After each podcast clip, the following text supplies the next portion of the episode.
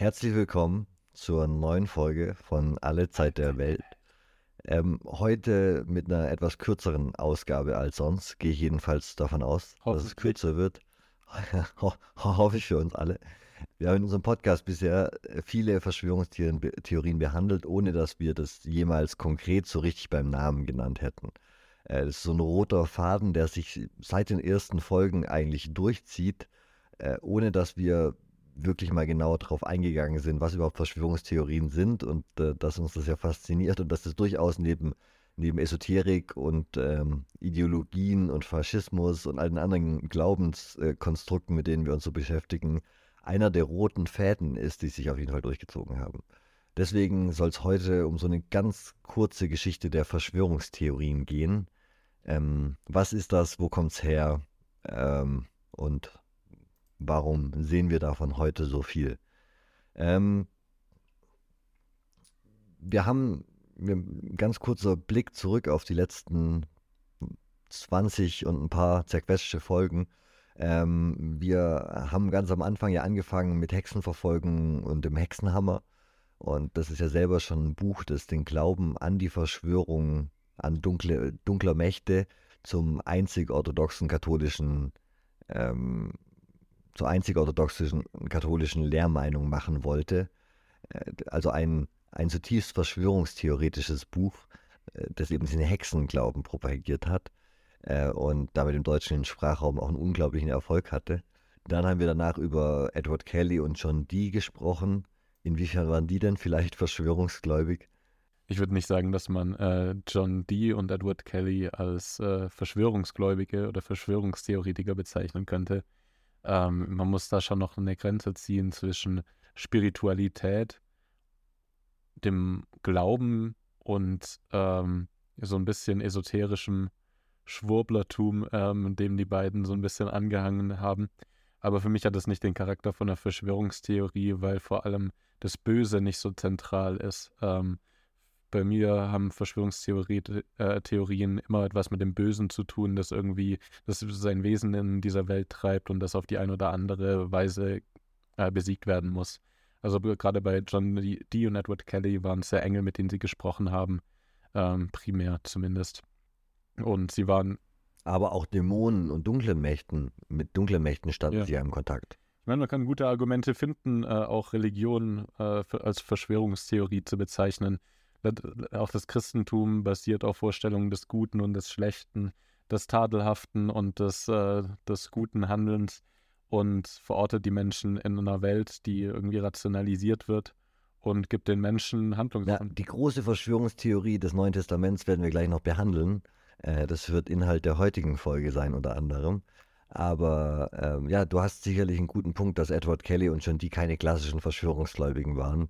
Und ähm, wir da heute ein bisschen an der Abgrenzung arbeiten müssen, auch für kommende Folgen, was denn als verschwörungsgläubig jetzt genau zählt und was nicht mehr. Ähm, ja, die Ariosophen, die uns Mimi vorgestellt hat, so im Detail, waren auf jeden Fall verschwörungsgläubige Antisemiten, ähm, die sich ja oh, auf jeden Fall sehr, sehr, sehr larbig ihre eigenen Orden und ihre eigenen äh, Adelstitel und was weiß ich was verliehen haben, um Teil von eigentlich einer Verschwörung zu sein äh, die Thule-Gesellschaft war auf jeden Fall eine echte Verschwörung. Und auch dieser Glaube, dass die Armanenschaft quasi die, die Menschheit führt und sie Teil der Armanenschaft wären und da quasi sich in die Priesterwürde erheben, ist ja äh, so eine Art verschwörerisches Cosplay. Ne? Ähm, ähm, die hätten alle extrem viel Warcraft, äh, World of Warcraft gespielt, muss ich, denke ich mir immer, wenn ich über die Ariosophen lese. das sind einfach so, so Geschichtsnerds, die keinen guten Outlet gefunden haben, außer dem Faschismus. Ähm, ja, äh, zurück äh, zu äh, unseren Verschwörungsgläubigen. Rudolf Steiner hat ja behauptet, nach dem Brand des Goetheaniums, Goetheaniums, ich glaube, ich habe es falsch ausgesprochen in der anderen Folge und wurde auf Twitter zurechtgewiesen und jetzt weiß ich wieder nicht, wie man es richtig ausspricht. Ähm, auf jeden Fall äh, des großen Schreins der Anthroposophie, äh, nachdem das erste Mal niedergebrannt war, die Holzversion, äh, wurde da ja auch von Steiner vermutet, dass er die Freimaurer dahinter stecken müssen. Und äh, er hat ja auch nach dem Ersten Weltkrieg Schriften gefördert, die Juden und Kommunisten die Schuld am Ersten Weltkrieg gegeben hat. was jetzt wirklich eine weit hergeholte Verschwörungstheorie im eigentlichen Sinne ist. Ähm, Die und Protokolle der äh, wen haben wir du vergessen? Ah ja. Ist vielleicht auch zu erwähnen, wenn es um Verschwörungstheorien geht, ne? Ja, ja, die, das ist natürlich tatsächlich eigentlich ein reiner Text über, so ähnlich dem Hexenhammer, ein reiner Text, der geschrieben wurde, um eine Verschwörungstheorie zu propagieren. Nicht den Glauben an die Hexen in dem Fall, aber mit vielen Parallelen dazu gebastelt eben der, ähm, die, die, äh, der Verschwörungsglaube, die Theorie der, also die, die Theorie der Weltverschwörung der Zionisten. Ähm, und ja, also man sieht schon ein bisschen, das hat uns die ganze Zeit eigentlich begleitet, auch wenn wir das nicht immer so zwingend so genannt haben. Ich habe jetzt hier eine Definition rausgesucht. Also die Definition äh, lautet, Verschwörungstheorien behaupten, dass mächtige Akteure hinter den Kulissen einen perfiden Plan verfolgen und weshalb deshalb die Geschehnisse manipulieren. Michael Barkuhn zufolge zeichnen sich Verschwörungstheorien durch drei Grundannahmen aus.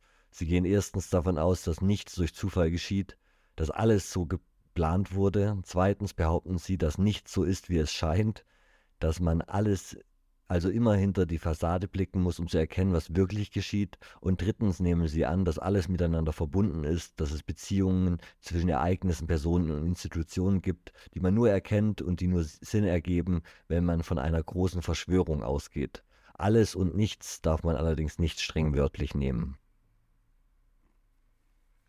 Das ist eine Definition. Das ist eine Definition davon. Es gibt natürlich verschiedene Definitionen, da hast du sicherlich recht, aber das war die, die ich ansprechend und gut fand. Weil die mit diesen drei Kategorien so ein bisschen einen Rahmen gibt, so diese drei Punkte. Ähm, und die, das, also kein Zufall, alles bezieht sich aufeinander und ähm, diesen größeren Hintergrund hinter all diesen Sachen äh, macht eben nur Sinn, wenn man an diese Verschwörung glaubt von dieser also spezifischen, dunklen, mächtigen Akteurinnen hinter den Kulissen. Ähm, es gab länger in der Forschung die Theorie, dass quasi Verschwörungstheorien eine Konstante der Menschheit wären, dass wir quasi immer mit Verschwörungstheorien gelebt haben und äh, das quasi eine gedankliche, gedankliche Ebene von uns ist. Historisch wird dem mittlerweile aber ähm, widersprochen in vielen Punkten und es lassen sich quasi nur vereinzelte Vorfahren von klassischen Verschwörungstheorien ähm, in der Antike oder in, also bis in die Antike zurückverfolgen.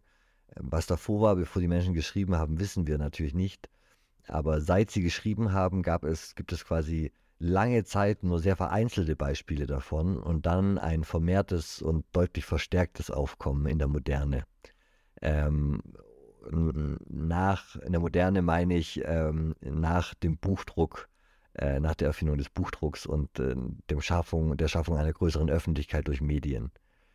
Ganz am Anfang steht aber die wahrscheinlich älteste, äh, die älteste Verschwörungstheorie, die ich im, in der westlichen Welt auf jeden Fall ausfindig machen konnte, ähm, nämlich die Offenbarung des Johannes.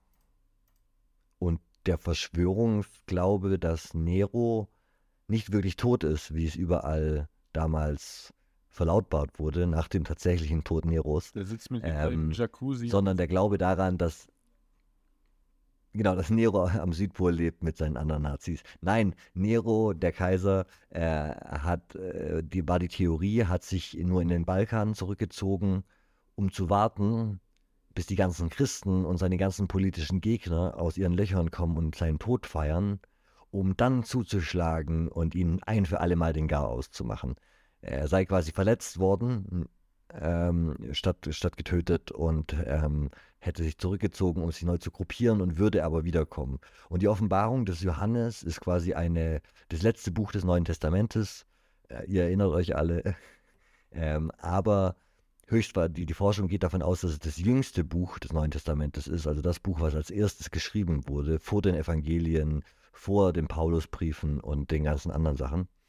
Ähm, äh, deshalb ein bisschen lustig, dass es am Ende steht und äh, diese wirresten, äh, das, das, wirreste Buch des Neuen Testaments auf jeden Fall ist, mit den meisten Uneindeutigkeiten und so, ähm, dass das eben das erste ein frühchristliches Schriftstück ist, das es in den Kanon dann geschafft hat. Später. Ne? Ähm, und tatsächlich ist es eben der Brief von diesem Johannes von Patmos, der da im Gefängnis sitzt auf dieser, dieser Insel Patmos äh, und der seine christlichen Mitverschwörerinnen tatsächlich zu der Zeit oder eben Glaubensgenossen der, der, der, des, des frühen äh, Christentums davor warnen will, weil er im Gefängnis eben gehört hat, die, die wahre, die wahre Wahrheit gehört hat, nämlich die Theorie, dass Nero noch lebt und das alles nur eine Falle ist und ähm, deswegen wird vor dem Tier 666 gewarnt und diese berühmte Zahl des Tiers, die wir quasi aus ähm, der Popkultur mit dem Satanismus und so in Verbindung bringen, eben weil wegen dieser Referenz wird in den meisten Fällen als äh, Kaiser Nero gedeutet, als, als wenn man das eben äh, die ähm, Zahlen im hebräischen Alphabet zählt, dann ergibt sich die 666, wenn man Kaiser Nero, ja, das ist die Exegese davon. Äh, da hat interessanterweise Friedrich Engels, der Kollege von äh, Marx, eine längere Abhandlung zugeschrieben, die sehr lesenswert ist und sehr eingängig und sich erstaunlich, in erstaunlich vielen Punkten mit den, mit den Schlüssen der modernen Forschung zu dem Thema deckt. Ähm, genau. Äh, und äh, diese, diese Verschwörungstheorie hat, hat es in den Kanon des Christentums geschafft. Gab es nicht auch im Römischen Reich die Verschwörungstheorie, dass Christen Kinder entführen und schlachten? Na, es gab tatsächlich am Anfang den Eindruck, dass die Christen Kannibalen wären, weil ähm, dann den, den, den Römern am Anfang zugetragen wurde, da gibt es auch Schriftstücke drüber und so, ähm, dass jetzt ihre, ihre Sklaven oder ihre Hausangestellten, meistens ja Sklaven, sich dann äh, irgendwie äh, zu heimlichen Riten treffen, irgendwo in den Katakomben von Rom und da den Leib ihres Herrn verzehren in sogenannten Abendmahlen und das Blut Christi trinken. Und wenn man das mal so hört als Römer, ist die Metapher jetzt nicht so ganz ersichtlich und da macht man sich schon Sorgen, dass einem Kannibale morgens dann das Bett macht ne? oder das Frühstück zubereitet. Das ist jetzt kein besonders beruhigender Gedanke als Sklavenmeister, wenn die Sklaven auf einmal den Kannibalismus für sich entdecken. War eine große Furcht unter den Römern. Ähm, kein Wunder, dass die danach gefeiert haben, wenn die in den Arenen an die Löwen verfüttert wurden. Ne? Äh,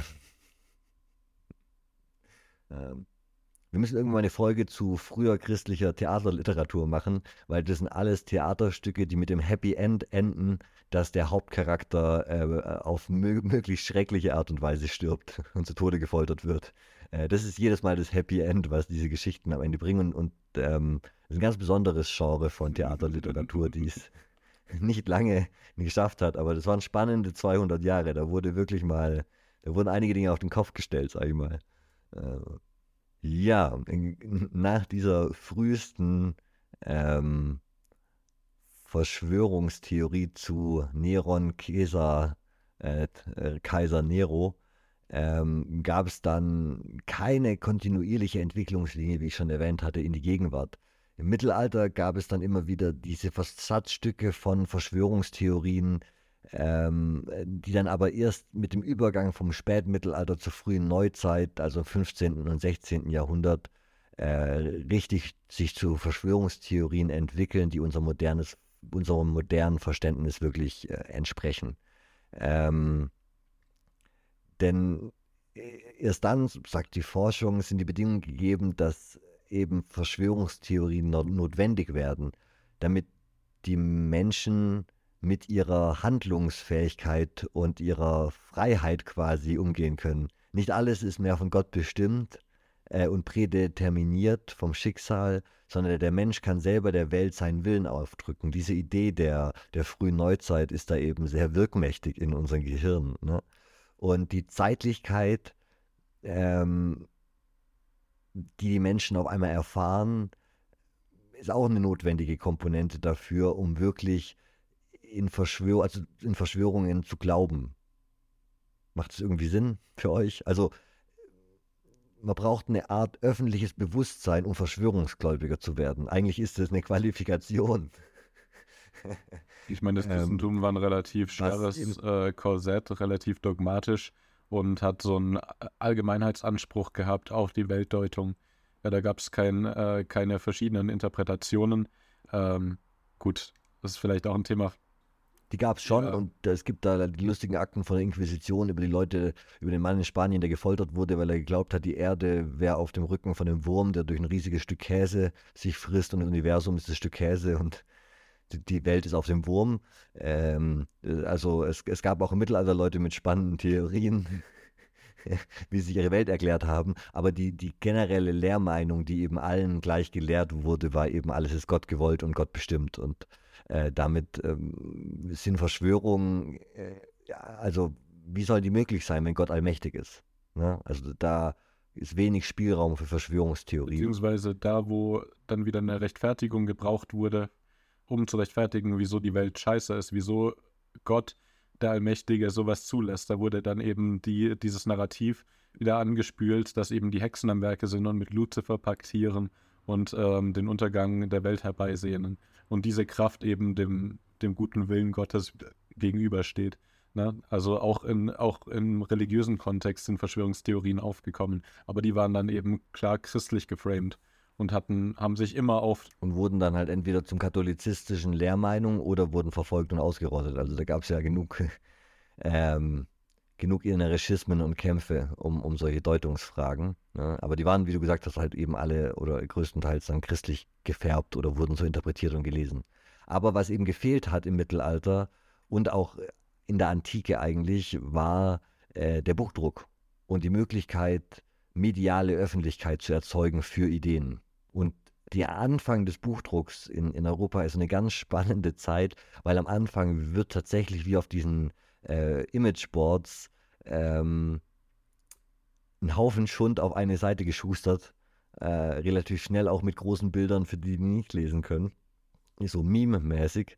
Und die wurden dann eben weit verbreitet und zirkuliert und es wurde, diese frühen Zeitungen, äh, und sind ja, also da sind ja oft auch einfach nur Hetzschriften oder Lügen einfach. Ne? Also da wurde ganz viel damit experimentiert. Es gab keine Übersicht. Äh, sobald irgendjemand in irgendeine kleine Grafschaft äh, eine Druckerpresse gebaut hat, konnte der drucken, was er wollte, solange sein lokaler Herr damit okay ist und das aber an alle Nachbarn äh, quasi in einem viel größeren Bereich zirkulieren. Das ist der einzige Grund, warum äh, die Reformation mit Martin Luther so toll funktioniert hat und Jan Hus 100 Jahre davor in der Tschechei so gescheitert ist, eigentlich mit den gleichen Ideen, weil äh, Luther fähige Medienleute um sich herum hatte, die äh, Druckerpresse und ähm, Kupferstich beherrscht haben und da ein mediales Erlebnis draus gemacht haben aus, aus der Reformation. Ne? Ähm, gutes, gutes Marketing. Und das war davor einfach nicht möglich und das hat aber zu einer enormen Zirkulation von Verschwörungstheorien und Glauben geführt. Und ihr müsst euch vorstellen, heute kämpft die Öffentlichkeit mit Internet, Desinformation und wir sagen, du bist nicht gebildet genug und man muss eigentlich da mehr Bildung schaffen. Ähm, und stellt euch mal vor, wie das im 15. Jahrhundert war. Auf, auf, was für eine, auf was für eine, auf was für ein Bildungs, also Bildungsstandard da in der Öffentlichkeit diese, diese Fake News getroffen sind und was für fruchtbarer Boden das war. Weil wenn man bis jetzt immer nur die Bibel gelesen hat und auf einmal kommen spannende Sachen aus dem Nachbarort irgendwie, äh, die ganz wilde Sachen über die eigenen Herrscher äh, be behaupten, da kann man schon mal sich der Reformation anschließen, wenn da lang genug behauptet wird, der eigene katholische Fürst würde dies und das machen. Ne? Es gibt im 18. Jahrhundert dann diesen, diese Vorstellung von einem mechanischen Weltbild.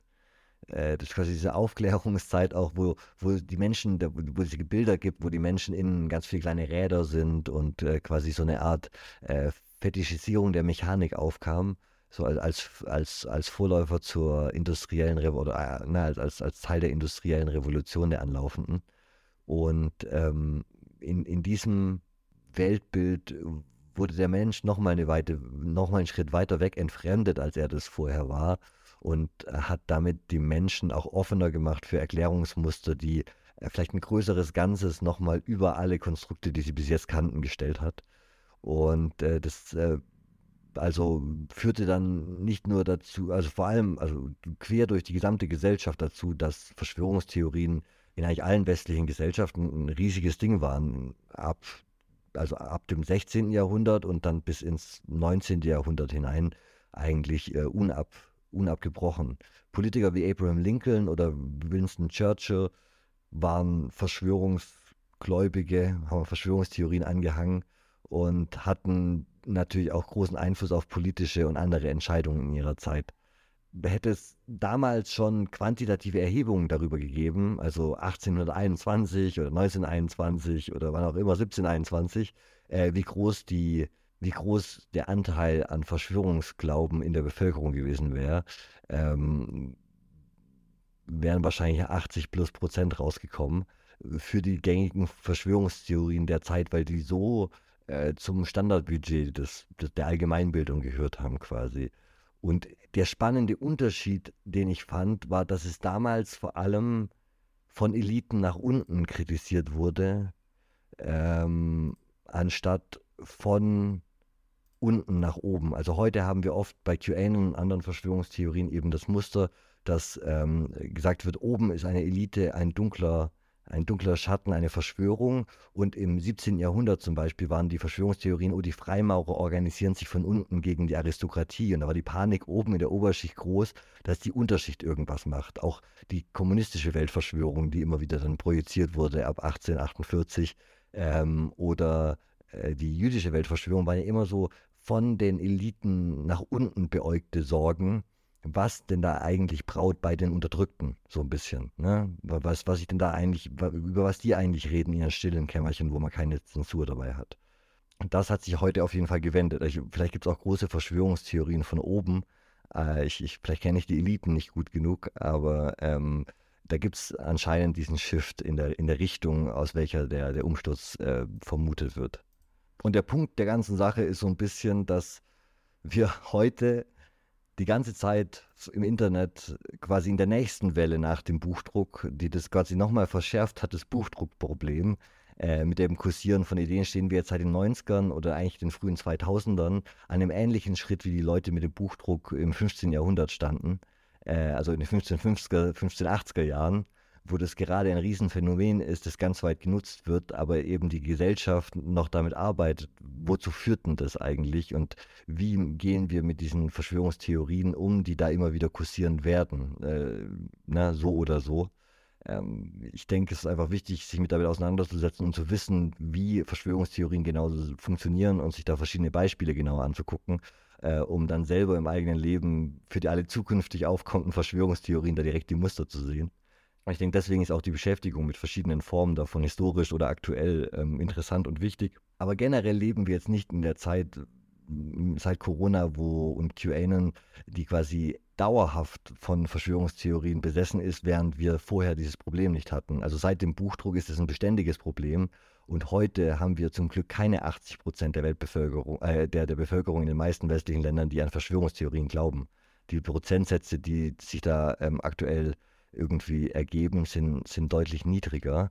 Äh, ich habe hier von 2019, von 2020, 2021 die Zahlen aus Deutschland, wo sich der Rahmen für so gängige Sachen wie die Medien und die Politik stecken alle unter einer Decke oder äh, ich vertraue meinen Gefühlen mehr als sogenannten Expertenmeinungen oder die meisten Studien für den Klimawandel sind gefälscht, äh, sich die Prozentzahlen zwischen 4 und 18 Prozent bewegt haben während wir, wenn wir in die Vergangenheit schauen und uns quasi die Leute, die geschrieben haben, genau durchleuchten, fast, fast alle irgendwelche Verschwörungstheorien finden können. Also wenigstens in der, seit der frühen Neuzeit.